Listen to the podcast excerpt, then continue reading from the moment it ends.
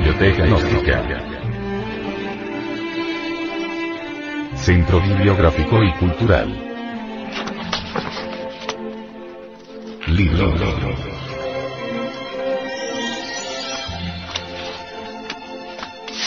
El misterio del áureo florecer. Autor.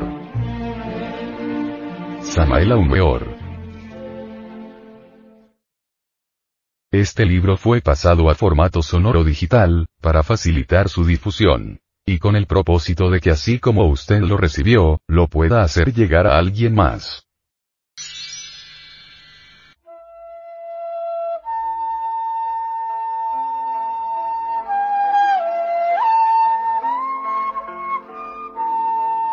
Capítulo 30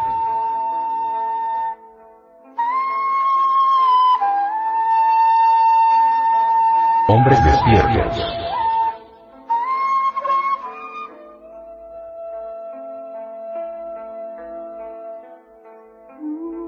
El monje despierto llamado Han fue a visitar al venerable maestro Chan.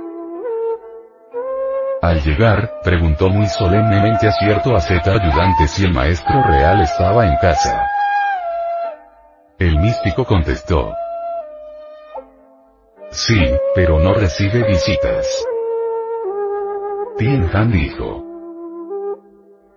Oh. Lo que dices es demasiado profundo y extraño. El anacoreta ayudante replicó. Ni siquiera los ojos del Buda lo pueden ver. Entonces argumentó Tien Han. La hembra del dragón pare un dragoncito y la del fénix pare un pequeño fénix y luego se retiró. Más tarde, cuando Michan salió de la meditación en que se hallaba y se enteró de lo que había ocurrido en su casa, golpeó al religioso asistente. Cuando Han se enteró de esto, hizo el siguiente comentario. Este viejo merece ser llamado el maestro real. Al día siguiente Han, el hombre de conciencia despierta, volvió a visitar al gurú Chan. De acuerdo con las exóticas costumbres orientales, en cuanto divisó al gurú extendió sobre el suelo su manta, como disponiéndose a sentarse para recibir sus enseñanzas. Chan dijo. No es necesario, no es necesario. Tien Han retrocedió un poco y el maestro real dijo enfáticamente. Está bien, está bien. Empero, en forma inusitada, Tien Han avanzó nuevamente unos cuantos pasos. Entonces el maestro real dijo. No, no. Empero, Tien Han lo comprendió todo, dio una simbólica vuelta alrededor del hierofante y se fue.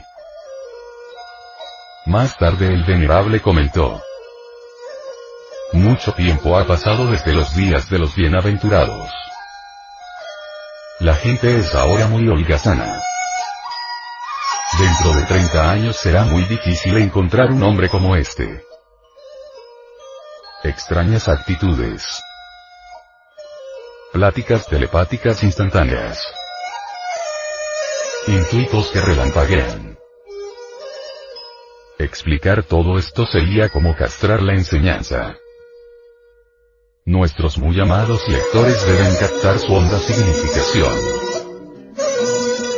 Wishan poseía el embrión áureo. Eso sensible que había realizado en sí mismo el vacío iluminador. Tien Han era también un hombre con conciencia despierta, alguien que aunque no hubiese todavía autorrealizado el vacío, poseía la flor áurea.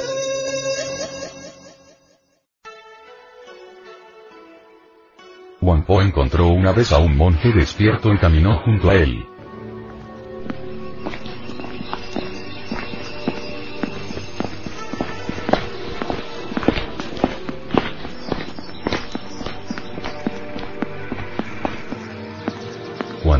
Cerca de un río borrascoso, que curioso se precipitaba entre su lecho de rocas, Po se quitó por un momento su sombrero de bambú y, dejando a un lado su bastón, se detuvo a pensar cómo podrían pasar. Estando en estas reflexiones, de pronto algo insólito sucede. El otro monje caminó sobre las aguas tormentosas del río sin dejar que sus pies tocaran el agua, y llegó enseguida a la otra orilla. Cuentan viejas tradiciones que se pierden en la noche de los siglos, que cuando Juan Po vio el milagro, se mordió los labios y dijo, Oh, no sabía que podía hacer eso. De saberlo lo hubiera empujado hasta el fondo del río.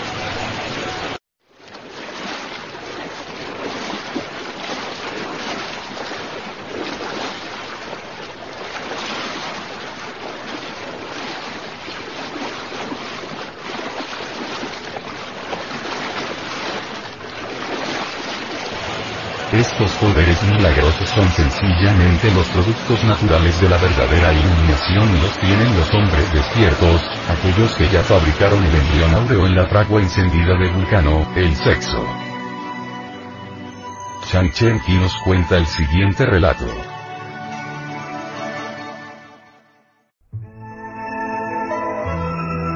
El maestro Senpua había sido ayudante de Lin Qi. Un día decidió que había llegado el momento de morir y, entonces, se dirigió al mercado y pidió a la gente que le dieran por caridad un vestido. Pero, cuando algunas personas le ofrecieron el vestido y otras ropas, él las rehusó y siguió marchando con el bastón en la mano.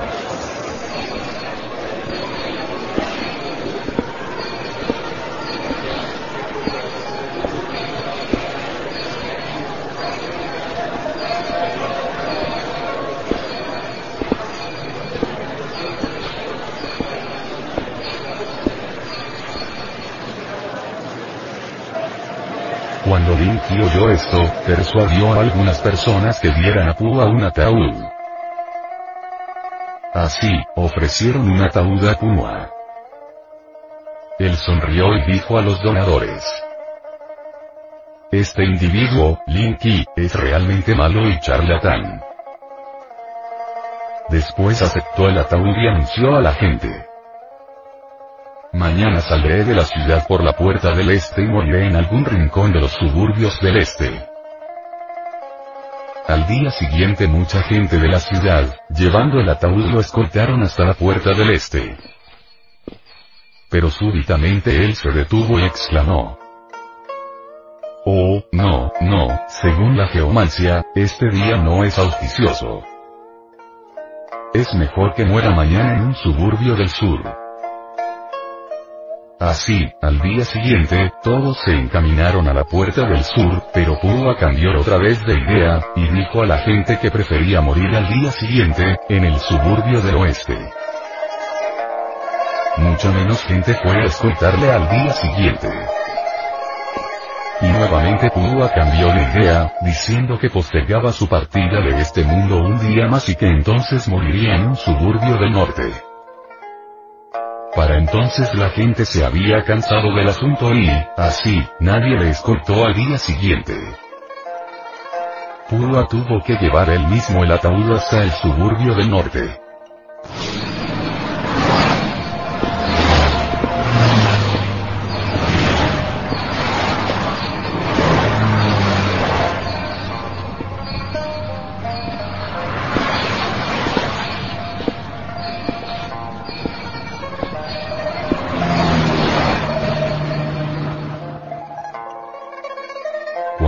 Se metió en el ataúd, siempre con el bastón en la mano, y esperó que llegaran algunos transeúntes.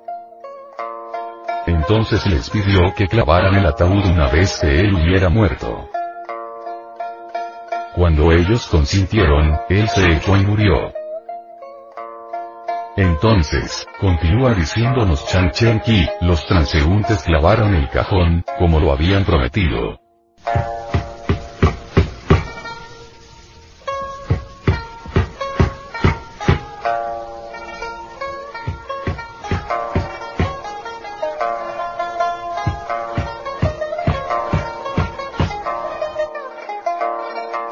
Noticias de este hecho llegaron pronto a la ciudad y la gente empezó a llegar a montones.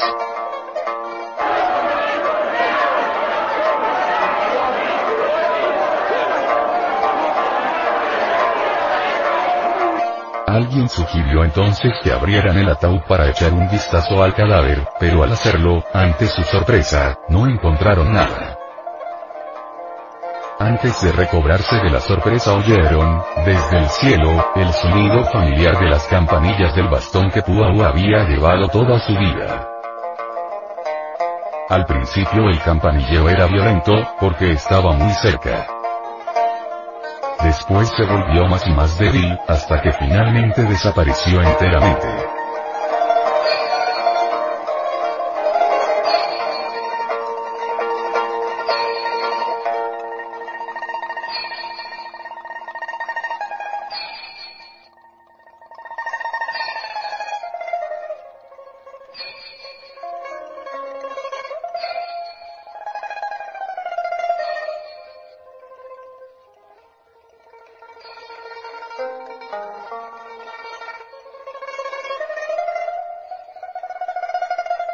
Nadie supo a dónde había ido Pua.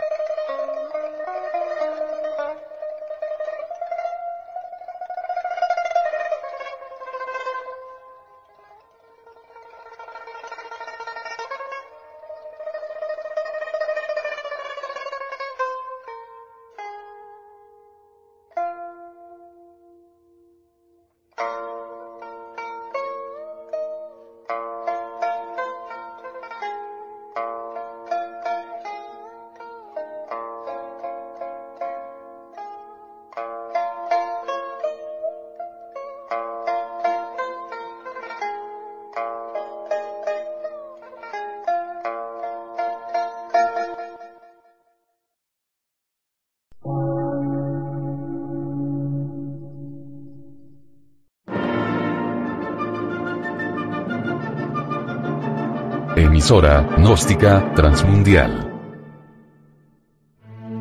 Por una nueva civilización y una nueva cultura, sobre la faz de la Tierra.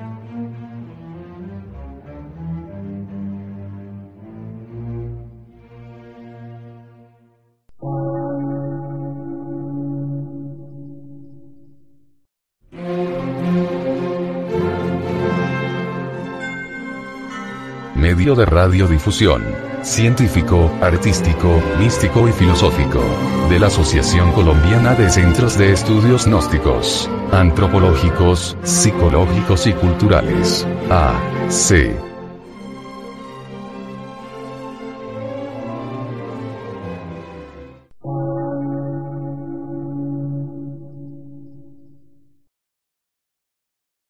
Lectura en movimiento. Difusión sin fronteras.